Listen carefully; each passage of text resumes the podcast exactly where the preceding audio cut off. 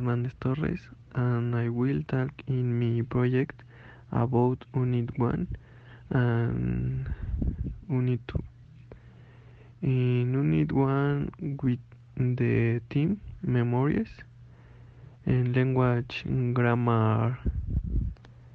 simple past regular and regular mm, vocabulary used to collocation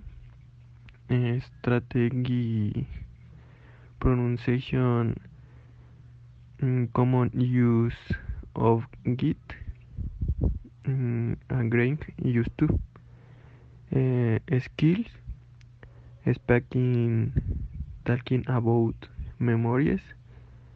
mm, in the in the listening reading a radio show about life reading identify keywords uh, with back about things people used to believe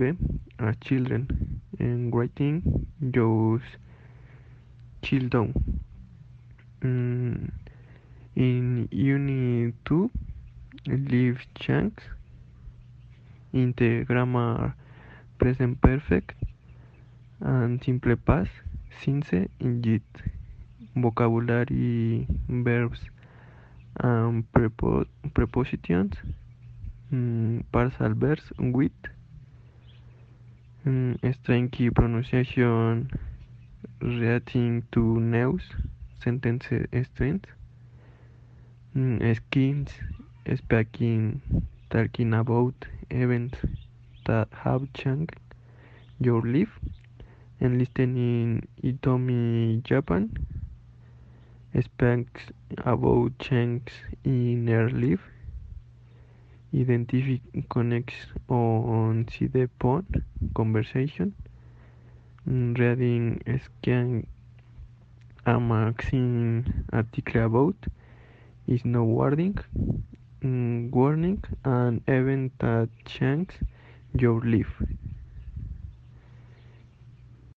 we also do dictations and add the hints sends us the complete dictation to see our mistakes and get our final score from the dictations. Thank you for your attention. Excellent day.